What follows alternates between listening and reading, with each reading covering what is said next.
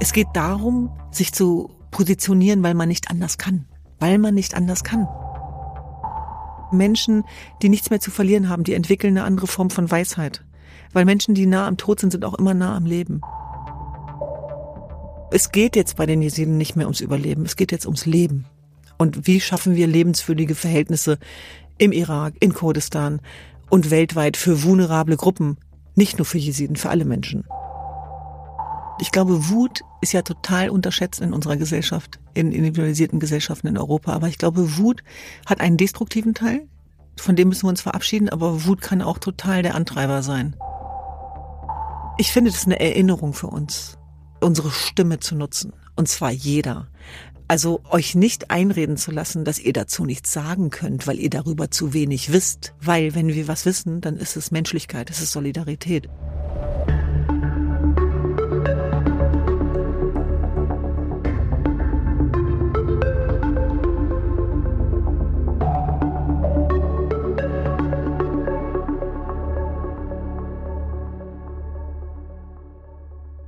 Guten Tag, das ist der Podcast Dichtung und Wahrheit. Ich bin Laura de Weck und spreche hier mit AutorInnen von Surkamp und Insel über ihre Dichtung und über ihre Wahrheit. Heute wollen wir aber vor allem über die Wahrheit sprechen, über das, was insbesondere den Frauen, aber auch Männern in Iran aktuell angetan wird, weil sie gegen die islamistische Mullah-Regierung protestieren. Und nicht erst seit der Proteste leiden die Frauen und Menschen unter den islamistischen Restriktionen. Es geht um eine jahrzehntelange Unterdrückung und darüber spreche ich jetzt mit der Autorin, Journalistin, Kriegsreporterin, Filmemacherin und Menschenrechtsaktivistin Düsen Tekal. Ich freue mich außerordentlich, dass du hier bist. Ich freue mich auch sehr. Schön hier zu sein. Ja, wir wollen heute über die Wahrheit sprechen, denn du hast gemeinsam mit der Journalistin und Autorin Nathalie Amiri im Elisabeth Sandmann Verlag ein Buch herausgebracht. Ein Buch mit dem Titel Die mutigen Frauen Irans. Wir haben keine Angst. Und darin erzählen 15 iranische Frauen mit ganz unterschiedlicher Herkunft und Religionen, es sind Kurdinnen, Belutschinnen, Frauen im Exil, Frauen, die aktuell in iranischen Gefängnissen sitzen, diese Frauen erzählen von ihrer Realität, ihrem Leben im Kampf gegen die Islamische Republik. Und ein Zitat von euch, Herausgeberinnen in diesem Buch, ist äh, auch vorangestellt und es heißt, Regime profitieren immer von den Geschichten, die nicht erzählt werden. Du und Nathalie Amiri habt euch entschieden, diese Geschichten zu erzählen, weil sie auch viel mit euren eigenen Geschichten und euren Biografien zu tun haben. Und genau darüber möchte ich erstmal sprechen. Stimmt es denn, dass dieser Auftrag, die ungeschriebenen Geschichten zu erzählen, dass du diesen Auftrag von deinem Vater bekommen hast, äh, der dir gesagt hat, du musst Journalistin werden, damit du unsere Geschichte erzählen kannst? Ja, genau so war das und das kann man sich heute gar nicht mehr vorstellen. Aber so ist das, wenn man aus einer Minderheit in der Minderheit kommt, die verfolgt wird, seitdem es sie gibt. Und Schmerz, der nicht gesehen wird, Völkermorde, die nicht benannt werden, finden nicht statt. Und das ist, glaube ich, der Muskel und auch dieser tiefe Kernpunkt unserer Menschenrechtsarbeit, der uns bis heute trägt und den wir nie vergessen und an den wir uns immer wieder auch erinnern müssen, dass über Menschenrechtsverletzungen zu berichten keine Selbstverständlichkeit ist und dass ich muss beispielsweise an eine Delegationsreise denken vor zwei Wochen mit der Außenministerin Annalena Baerbock auf den Spuren des Genozids an meiner Religionsgemeinschaft der Jesiden. Und das war im Irak. Das nicht? war im ja. Irak, in der Nineveh-Ebene in Kocho, wo die IS-Mörderbanden ein Exempel statuiert haben für diesen Völkermord.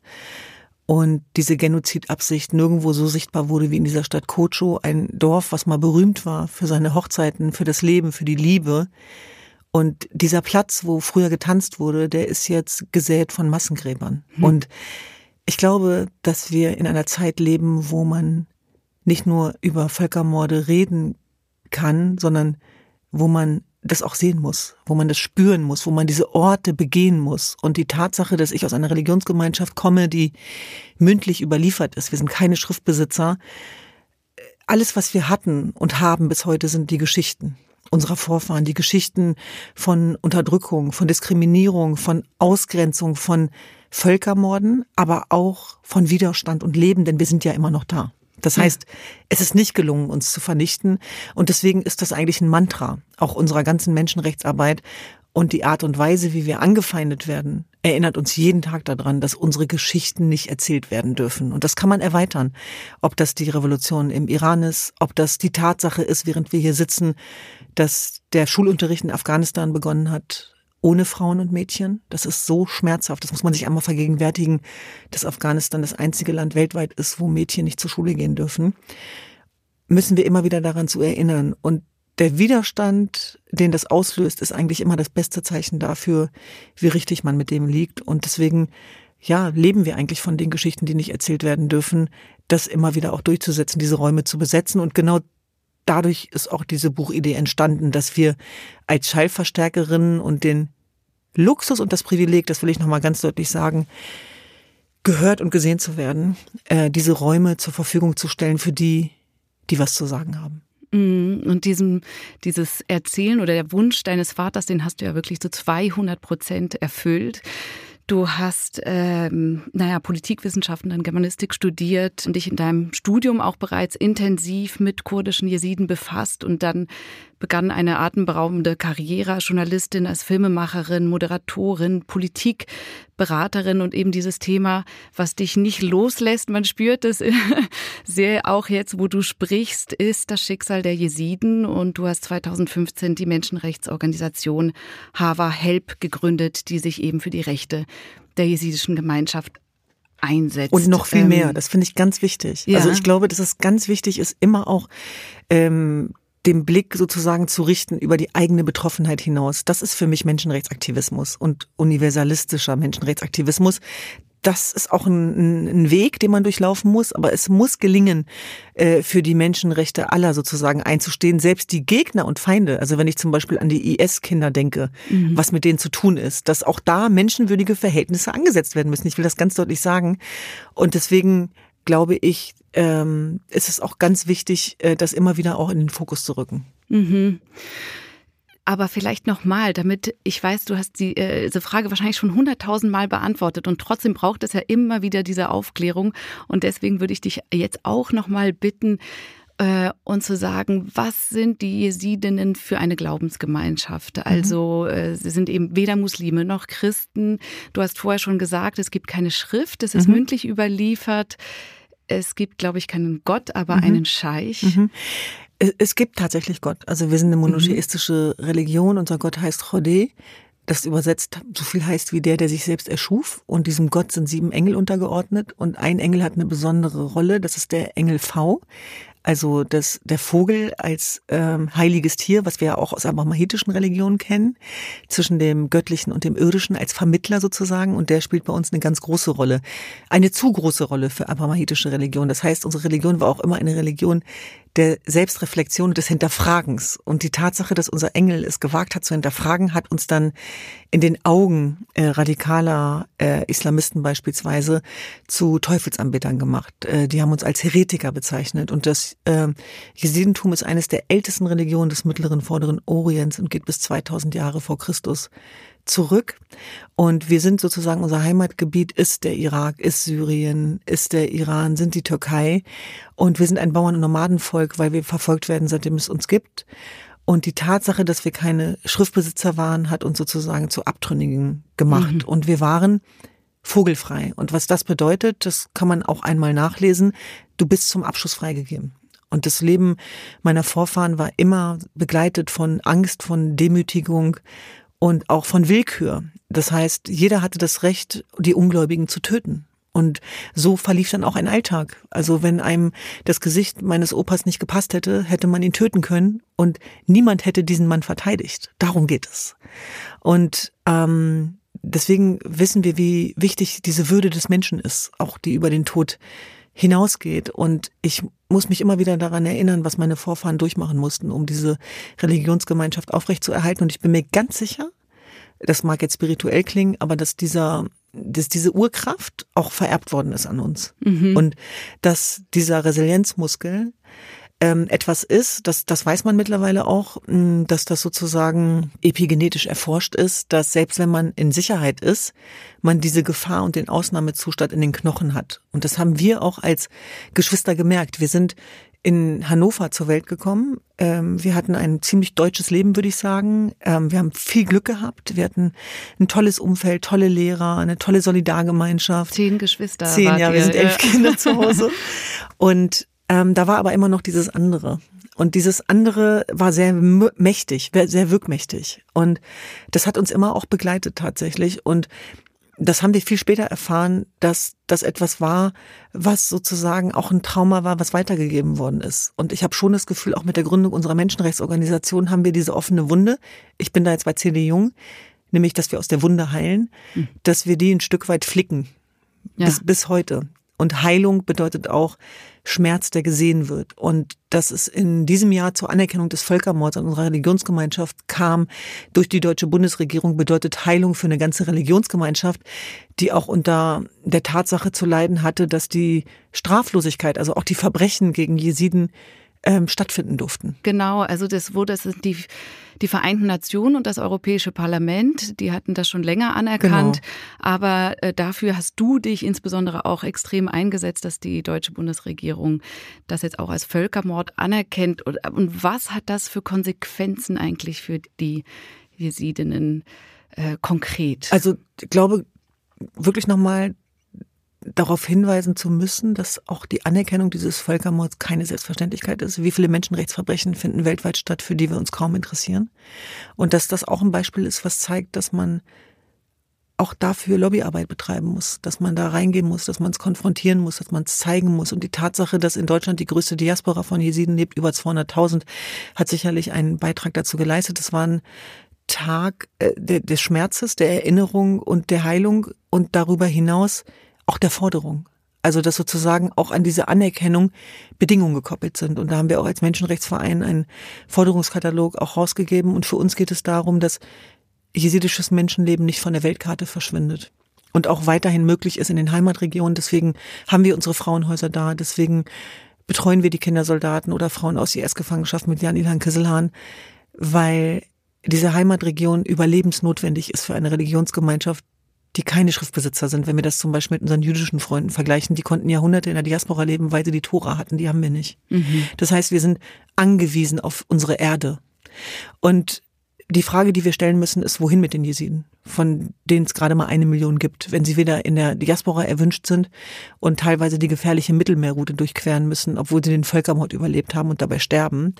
Äh, wenn wir ihnen wieder ein Dasein gewährleisten können in den Heimatregionen, wo Stellvertreterkriege stattfinden, für die wir uns nicht interessieren, aber wo wir eben auch keine Bedingungen hier herstellen. Und das ist das, was uns interessiert und warum unsere Menschenrechtsarbeit auch immer in den Heimatregionen stattfindet. Dort haben wir unsere Frauenhäuser, dort versuchen wir auf der Asche des Genozids Leben aufzubauen und, und auch IS-Überlebende, die von sich selber sagen, wir sind keine Opfer, wir sind Agents of Change. Und die Wünsche, die sie haben, sind sehr konkret. Und die sind auch sehr pragmatisch, nämlich, dass sie Sicherheit wollen, dass sie äh, einen Job haben wollen, dass sie Geld haben wollen, dass sie ähm, eine Zukunft haben und gewährleisten wollen, auch für ihre Kinder. Es geht jetzt bei den Jesiden nicht mehr ums Überleben, es geht jetzt ums Leben. Und wie schaffen wir lebenswürdige Verhältnisse im Irak, in Kurdistan und weltweit für vulnerable Gruppen, nicht nur für Jesiden, für alle Menschen. Ja, und äh, deine Familie, ihr seid ja nicht nur Jesiden, ihr seid auch Kurden. Genau. Das heißt, die Diskriminierung, die fand auf zweierlei Seiten genau. statt. Sowohl in der Türkei wie auch in Deutschland, oder? Ja, also ich sag mal so, unsere Welt war immer umgeben von Gegensatzspannungen. Unsere heile Welt wurde von allen Seiten bedroht. Also auch die Herkunftsregion, aus der wir kamen, das habe ich jahrzehntelang tabuisiert, weil ich nicht wollte, dass Stereotype bedient werden. Mhm. Aber es ist wichtig, das auszusprechen, dass wir auch sozusagen innerhalb der Herkunftsregion ähm, auch konfrontiert waren von einem Tätervolk, äh, was uns auch unterdrückt hat. Und dass man das aufarbeiten muss. Und dass das nicht schwarz oder weiß ist. Das heißt, wir hatten sozusagen innerhalb des Migrantenmilieus die Abstufung der Entmenschlichung und dann sozusagen als Migranten äh, in der Mehrheitsgesellschaft Europas. Also insofern habe ich das auch ganz konkret als Schülerin immer wieder gemerkt, dass ich ganz viel Diskussion hatte, auch mit meinen Mitschülerinnen, die einen Migrationshintergrund hatten und die mir zu mir gesagt haben, es, es gibt kein Kurdistan auf der Landkarte, was erzählst du da? Äh, oder ihr seid Teufelsanbeter. Und das hatten die zu Hause so gelernt. Und das kann man jetzt nicht verallgemeinern, um Gottes Willen, sondern äh, vor allem waren wir ja ganz dicke Freunde. Mhm. Aber auch diese Ressentiments gab es da auch an der einen oder anderen Seite. Und dann hat man natürlich auf der anderen Seite auch Klassismus und Rassismus erlebt. Und für uns war aber wichtig, und das ist es, glaube ich, bis heute, wie schaffen wir es, diese Opferdynamiken zu überwinden und ähm, in eine Stärke zu kommen und eine Unabhängigkeit zu entwickeln, wo wir der Entmenschlichung was entgegensetzen können. Aber mir war immer bewusst, dass die Demokratie, Rechtsstaatlichkeit und, und, und Menschenwürde ein ganz zarter dünner Lack ist, äh, mhm. der ganz schnell verlassen werden kann. Und da war ja auch nie Sicherheit als Minderheit in der Minderheit, weil wir waren ja immer alleine. In allem, was wir getan haben, konnten wir nie auf Mehrheiten zählen, außer so die mh, mm, Herzensmehrheit, die Solidaritätsmehrheit. Deswegen haben wir auch bis heute arbeiten wir ja nicht für Peer Groups, sondern das ist was sehr Universalistisches und wer da mitgeht und sagt, hey, damit kann ich was anfangen, der ist herzlich willkommen. Aber es ist jetzt nicht so, dass wir für die Gruppe und gegen die andere arbeiten. Ja. Man sagt ja auch, dass die Kurdinnen eigentlich zur Speerspitze äh, der aktuellen Protestbewegungen in Iran wurden, weil sie vielleicht genau das, was du erzählst, diesen Kampf, äh, die, diese, dieses Minderheitsgefühl schon viel, viel länger kennen und weil sie eine Form auch von, von anderem Feminismus haben, den es eben erst nicht seit gestern gibt. Die, auch dieser Spruch, Frauen, Leb, Freiheit, Jin Jian Azadi, vielleicht kannst du es nochmal richtig aussprechen, mhm. aber diese Parole, äh, die diesen Protest bestimmt, das haben auch die Kurdinnen als erste gerufen.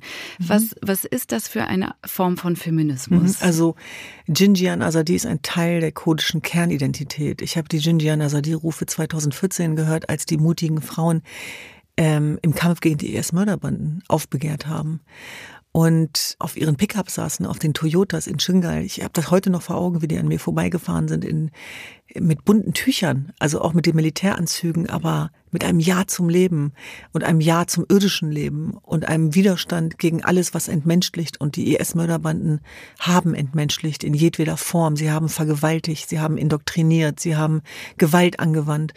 Und Jinjian Azadi begleitet auch meine Familiengeschichte. Also auch Familienangehörige von mir mussten für diesen Ausspruch ins Foltergefängnis. Und deswegen ist dieser Begriff so schmerzhaft er ist, und daran müssen wir uns immer wieder erinnern, äh, auch, auch ein Synonym für Widerstand, für Leben. Wir haben das jetzt auch während Nevros gemerkt, dass kurdisches Menschenleben bedroht ist und dass Menschen getötet werden, weil sie Kurden sind. Und das ist auch übrigens, ich will nicht sagen ein Tabu, aber eine Thematik, die wir ganz lange nicht aussprechen durften, weil diejenigen, die das Thema ansprechen, dann plötzlich selber kriminalisiert werden, wo du denkst, ich kann doch nichts dafür, dass das passiert. Und da denke ich schon, gibt es einen Wandel, der hart erarbeitet ist und dennoch die Tatsache, dass man eben heimatlos ist und keine eigene Region hat, äh, dazu führt dass diese Entmenschlichung stattfindet und Du hast es gerade angesprochen, dass diese Iran-Revolution im Westen des Irans, im kurdischen Teil begonnen hat und dass Gina Massa Amini Kurdin war, genau. aus einer kurdischen Familie kam und die Art und Weise, wie mit diesem Tod umgegangen wurde, auch was, würde ich sagen, typisch kurdisches ist. Mhm. Nämlich, dass aus einer Beerdigung und der Leiterprogung, die uns begleitet, seitdem es uns gibt, immer eine Widerstandskraft entstanden ist, weil sie entstehen musste und dass aus Trauer Begräbnissen Protestbewegungen geworden sind. Und das ist eben das, was wir meinen mit dem, dass die Menschen etwas ähm, gefunden haben, was größer ist als die Angst, weil äh, sie keine andere Wahl hatten. Und der Mut dieser Familie, ich muss gerade an den Vater von Gina Massamini denken, der vorgestern äh, als Zeremoniemeister während Nevros die Feuerfackel in die Hand hält. Es ist so bewegend und so kraftvoll und Du siehst den Schmerz in seinen Augen und gleichzeitig siehst du den Widerstand und du siehst, dass diese Menschen nicht aufgeben. Und sie haben ihr Schweigen gebrochen und damit haben sie ein Tabu gebrochen und das Bemerkenswerte, Beeindruckende an dieser ganzen Iran-Revolution war und ist, dass das ganze Land aufgestanden ist für Gina Massa Amini, für eine kurdische Frau und gesagt hat, wir sind alle Gina Massa Amini.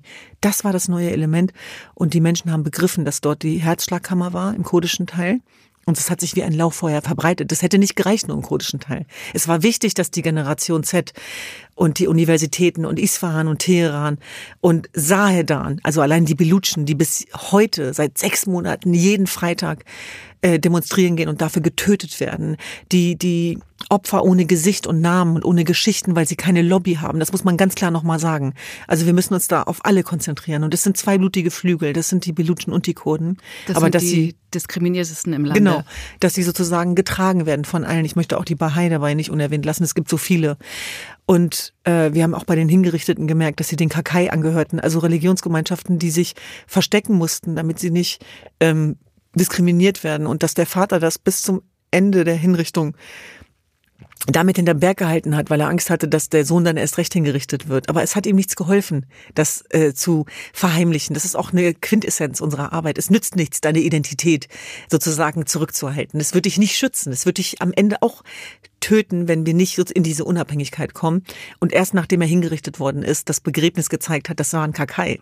Und deswegen, glaube ich, macht es Sinn, sich damit auch immer wieder auseinanderzusetzen. Aber ich muss auch in meine äh, liebe, liebe Freundin und, und, und großartige Journalistin Gilda Sahebi denken, die in der Volksbühne vorgestern gesagt hat, und da hat sie eine Szene beschrieben, die mich sehr berührt hat, nämlich der Aufstand auch der Mädchen in den Schulen. Also, ja. dass es dann eben Szenen gab, wo Schülerinnen ihr Kopftuch abgenommen haben und die Lehrerin sagt, was glaubst du, wer du bist? Und die Schülerin antwortet, Gina Massa Amini. Ich bin Aha. Gina Massa Amini. Und die Mädchen, die, die äh, in die Schule gehen und Gefahr laufen, vergiftet zu werden, weil genau sie in das, die Schule gehen. Das ist Staatsterrorismus. Das ist Staatsterrorismus. Und wie kann uns das egal sein in Europa? Wie können wir von Menschenrechten und Frauenrechten reden und dabei zugucken, wie Mädchen im Iran vergiftet werden, weil sie am weil sie an Bildung teilhaben wollen. Und das ist natürlich ganz klar auch in die Richtung ähm, der Vernichtung von Jinjian Azadi, weil es dort entstanden ist, weil diese Ideologie im Kern gescheitert ist und weil diese jungen Mädchen aufbegehren. Was bedeutet das für Eltern, ihre Kinder in die Schule zu schicken?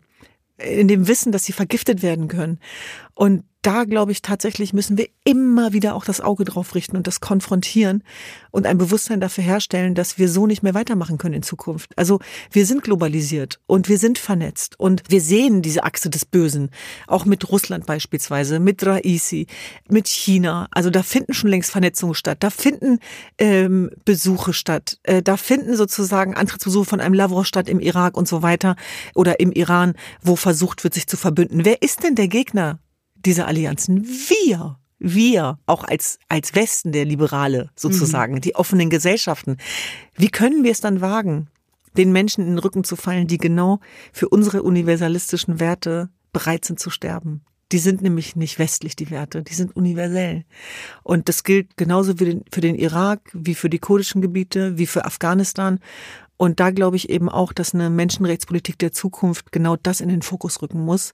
Und das ist ja auch das, was die wunderbaren Frauen in dem Buch sagen.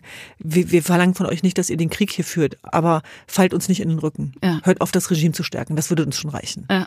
ja, zu dem Buch möchte ich jetzt eben auch gleich kommen. Bevor wir direkt nur über das Buch sprechen, möchte ich noch einmal, weil wir in der Mitte unseres Podcasts sind, eine kleine, ja, ein kleines Intermezzo machen. Mhm. Und zwar habe ich einen Fragebogen mitgebracht, und zwar von dem Schriftsteller und Sozialkritiker Marcel Proust. Und ähm, das sind lauter Fragen, die er an sich und an die Menschen gestellt hat. Und ich würde gerne, dass du eine Zahl zwischen 1 und 15 sagst.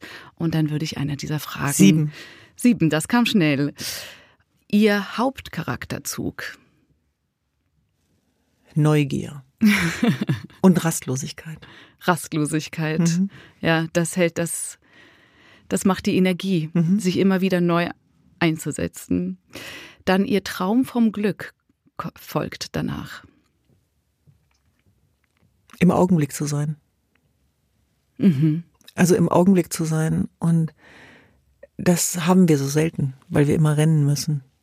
Äh, und im Augenblick kann man nur sein, wenn Frieden da ist. Ja, das also ein individueller, aber auch ein kollektiver. Und ich verbinde Glück natürlich ganz klar auch mit dem German Dream.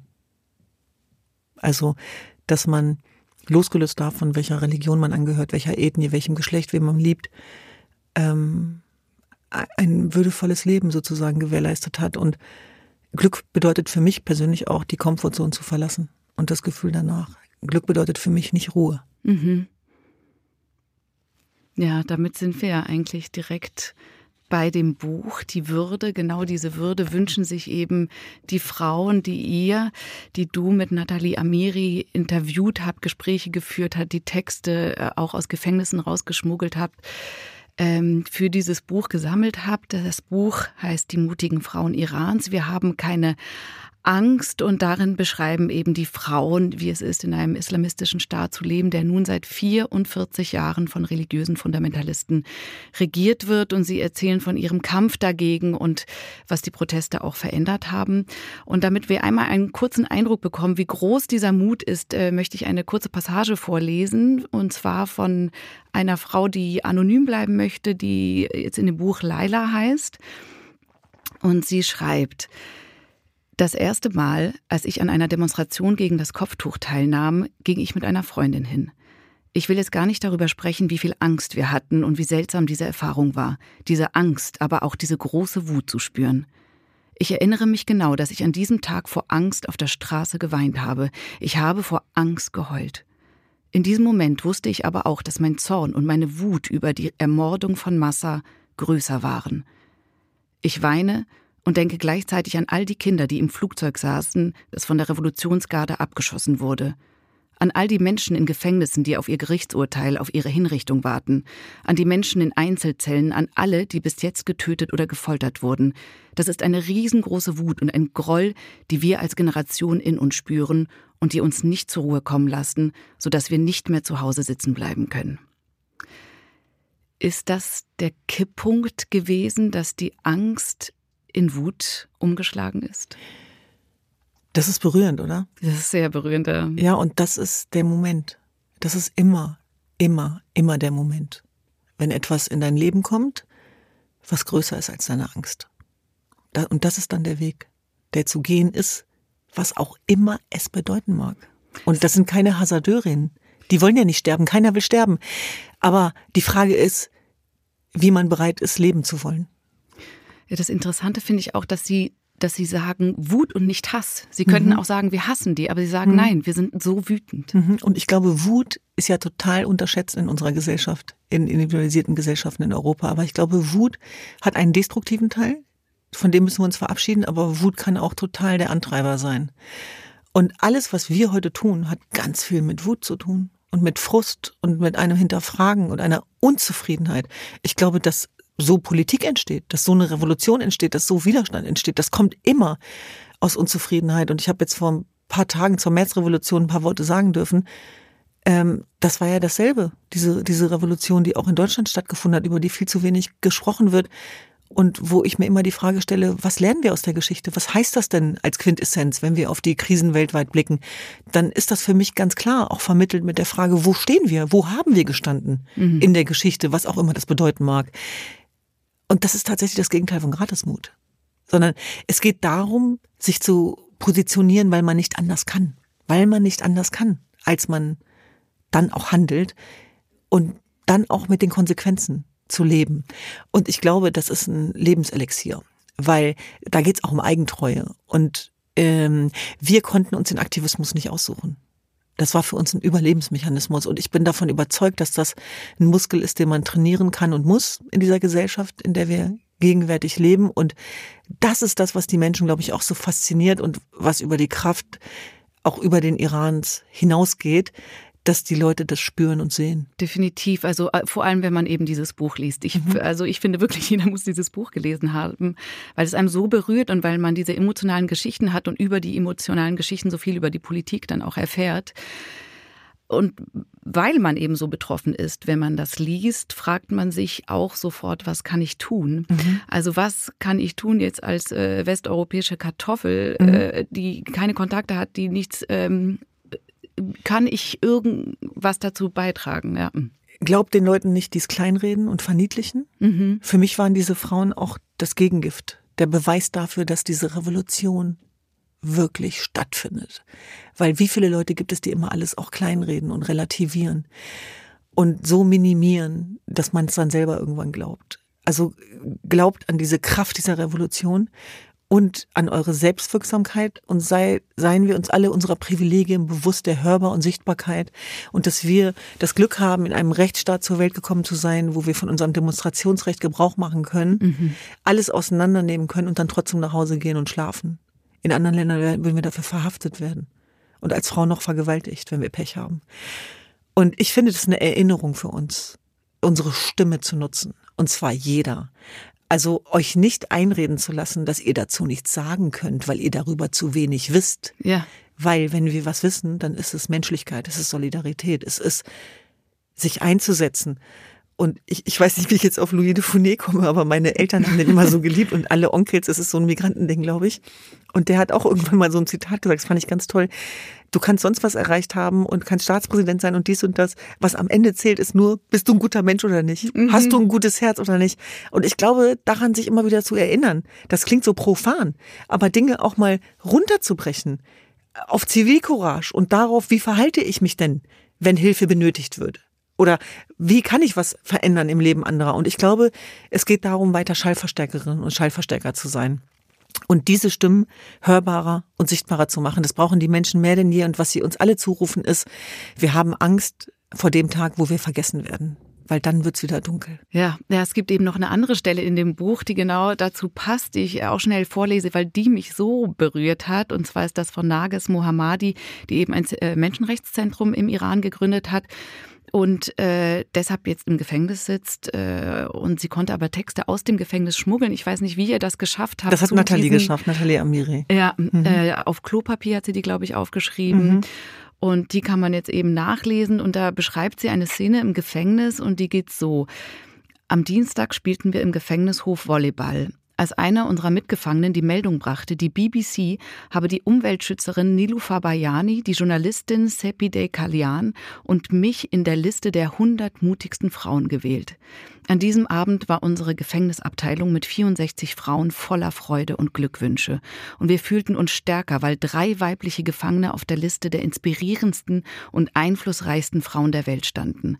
Besonders motivierte uns, dass dies exakt zu einer Zeit geschah, in der Frauen weltweit als Protagonistinnen der jüngsten Protestbewegungen im Iran angesehen wurden.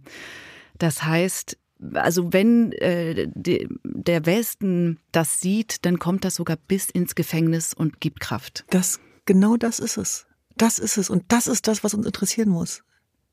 Wie es den Menschen in den Gefängnissen geht, wie wir ihre Lebensverhältnisse positiv ein, ein Stück weit mit ganz kleinen Prozentpunkten verbessern dürfen dazu einen Beitrag zu leisten. Und ja, es spricht sich rum. Und das weiß ich auch von den Töchtern der Inhaftierten, mit denen wir im sehr engen Austausch sind bei Havar mit unserem Patenschaftsprogramm. Dass alles, was passiert, durchdringt, auch durch die Gefängnismauern. Und dass es sie bei Kräften hält. Und dass dieser Krieg, dieser Psychokrieg, der wird auch psychologisch gewonnen. Und deswegen ist es so wahnsinnig wichtig, weil wenn diese Liste der Top 100 Frauen dann nicht dann Sinn machen würde, wann dann? Mhm. Also dafür sind Preise da, wirklich. Auch, auch zu sagen, und so mache ich weiter und so lasse ich mich motivieren. Und das ist genau diese Erfahrung, die wir auch wiedergespiegelt bekommen haben. Zum Beispiel, wenn ich auch an Annie denke, die ja auch in dem Buch vorkommt, die, die, die Kurdin aus Saches, mhm. die auch an dem Grab von Gina Massa Amini ihr Instrument gespielt hat und die eine Weltenbürgerin ist, die trotz der schlimmsten Verhältnisse, in denen sie lebt und obwohl sie auf der Flucht ist vor den Revolutionsgarden,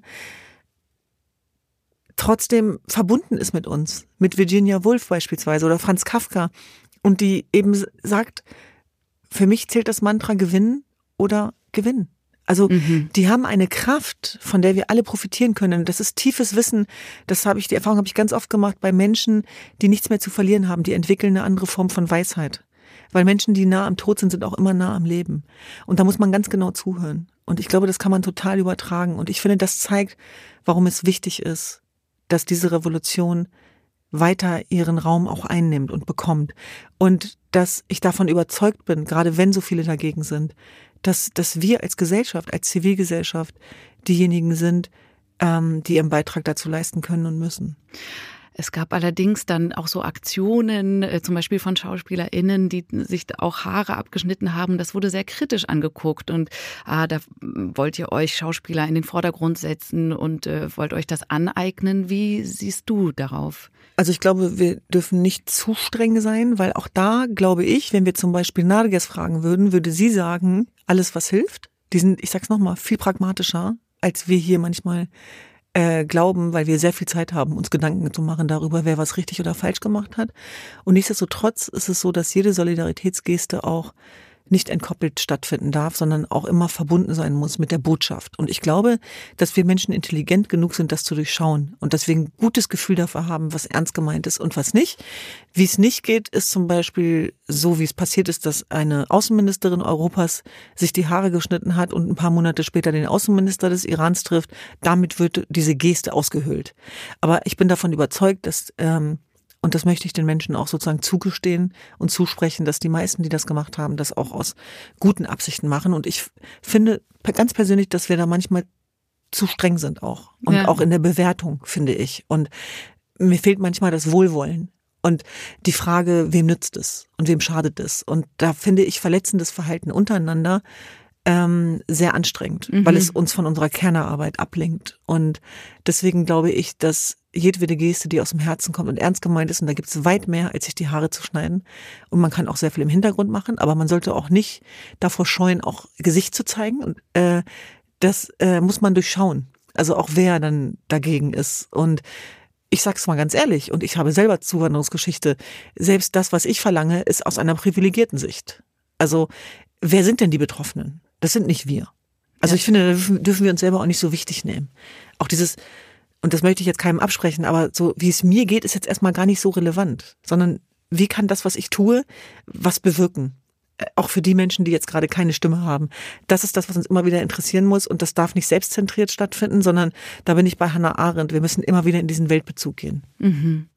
Und du hast eben, apropos Weltbezug, diese äh, Ani vorhin äh, zitiert aus dem Buch. Ich habe auch ein Zitat von ihr gewählt, wo sie sagte, die Wahrung der Menschenrechte sollte ins Zentrum der Außenpolitik gestellt werden. Und wir haben jetzt äh, eine Außenministerin, Annalena Baerbock, die, das ist nicht diejenige, mhm. die du vorher erwähnt hast, genau, die äh, eine feministische Außenpolitik durchsetzen will. Die Leitlinien wurden jetzt dazu veröffentlicht. Aber was ist denn jetzt genau eigentlich diese feministische Außenpolitik? Also ist es das, was Ani eben meint, mhm. Sicherheit und äh, wirtschaftspolitische Interessen in den Hintergrund setzen und ja, das gilt, das gilt es tatsächlich jetzt zu zeigen, was das ist.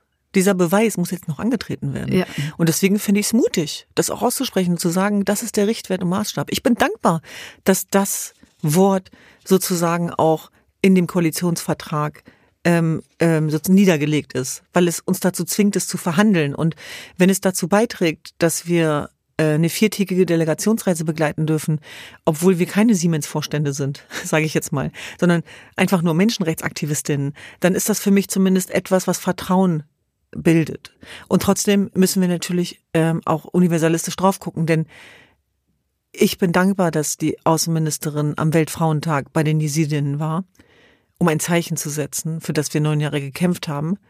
Und ich weiß aber gleichzeitig, dass die Frauen aus dem Iran sagen, wir möchten mehr Unterstützung haben. Und es muss beides gehen.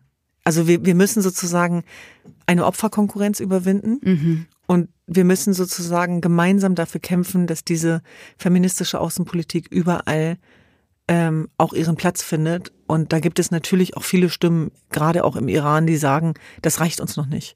Und da sind wir auch dabei, tatsächlich. Also eben auch zu sagen, wie schaffen wir es eben auch, diese Rechte der Frauen so zu adressieren, dass sie im Mittelpunkt der Gesellschaft stattfinden. Und da muss man doch nochmal hoch anrechnen, dass ja auch seitens der Außenministerin eine Resolution stattgefunden hat im Menschenrechtsrat. Das hat es bis dato nie gegeben. Das ist ein Novum ja. Und diese Resolution wurde ja dann auch noch positiv beschieden.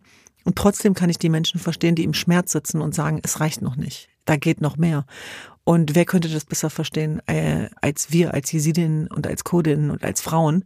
Und, und trotzdem glaube ich, dass es da konstruktivere Mittel gibt, das anzuschieben, aber die können wir nicht voraussetzen von Menschen, die im Schmerz sitzen. Ja. Und deswegen glaube ich, ist es wichtig, sich selber die Frage zu stellen, was kann ich dazu beitragen, dass diese feministische Außenpolitik keine Worthülse bleibt, sondern mit Leben gefüllt wird. Und das, was wir immer raushören, auch bei den Menschen vor Ort, in den Frauenhäusern beispielsweise, ist, dass sie sich für die Begrifflichkeiten weniger interessieren als für die Lebensrealität. Und die sagen auch, nennt es wie ihr wollt, Hauptsache meine Lebensverhältnisse verbessern sich.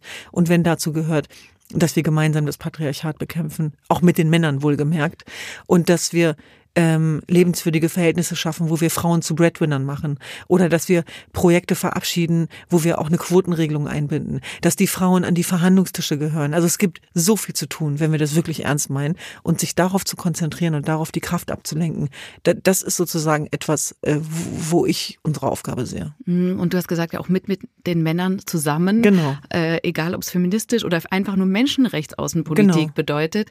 Wie ist das eigentlich mit den Männern? Man hört, dass sie tatsächlich tatsächlich viel unterstützen, auch diese, ja. diesen Protest. Sind das die jungen Männer? Sind das alle Männer? Also querbeet durch alle Gesellschaftsschichten aus unterschiedlichen Motiven. Man darf nicht vergessen, wie viel Wut sich angestaut hat in den letzten 43 Jahren. Und da entsteht ein jetzt reicht's. Weil wir reden von ihren Schwestern, von ihren Töchtern, von ihren Müttern und den Großmüttern. Und deswegen ist es, wie Gilda Sahevi sagt, eine feministische Revolution mit flankierender Unterstützung der Männer. Das ist doch selbstverständlich. Und wir können dieses Schwarz-Weiß-Bilder gar nicht bedienen.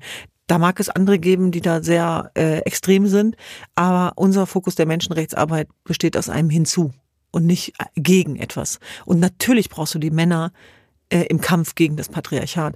Und das, was diese klerikal-faschistische Mullah-Regimes machen, ähm, hat, hat ja, hat ja sozusagen nichts mit den Männern zu tun in dem Land, äh, die genau das bekämpfen. Und das muss man auch ganz klar herausarbeiten. Und ich glaube, auch das ist sozusagen äh, ein Faszinosum, äh, oder auch eine Konfrontation, die wir bekommen durch die mutigen Menschen im Iran.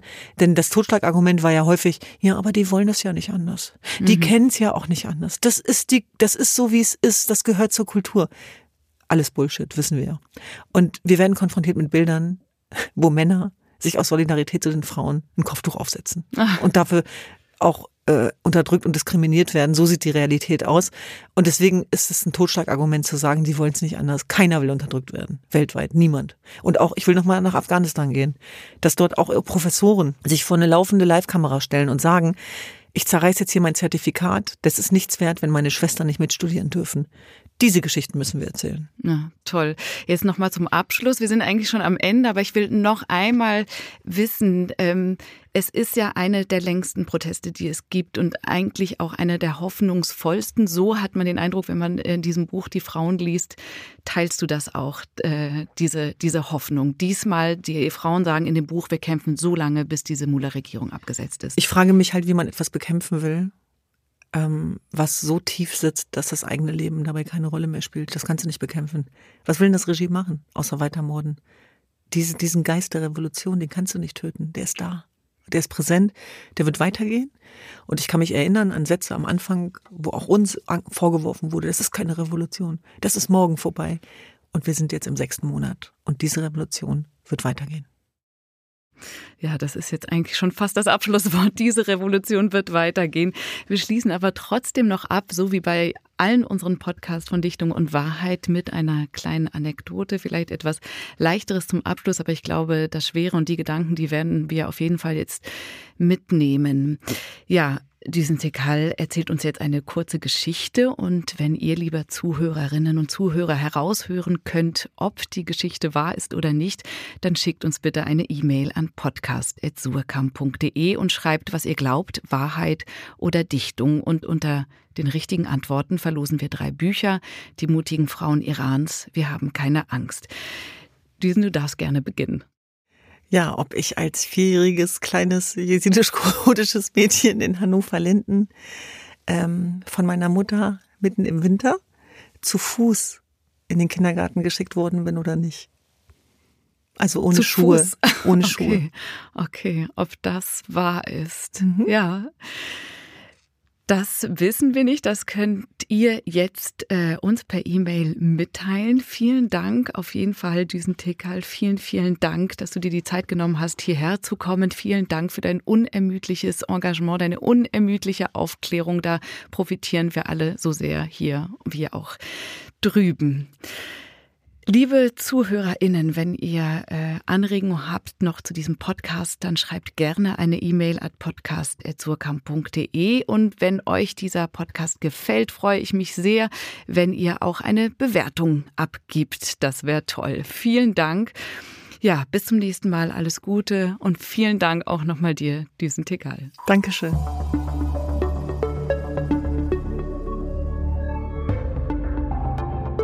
Dichtung und Wahrheit ist ein Podcast der Verlage Surkamp und Insel, produziert von Bose Park Productions.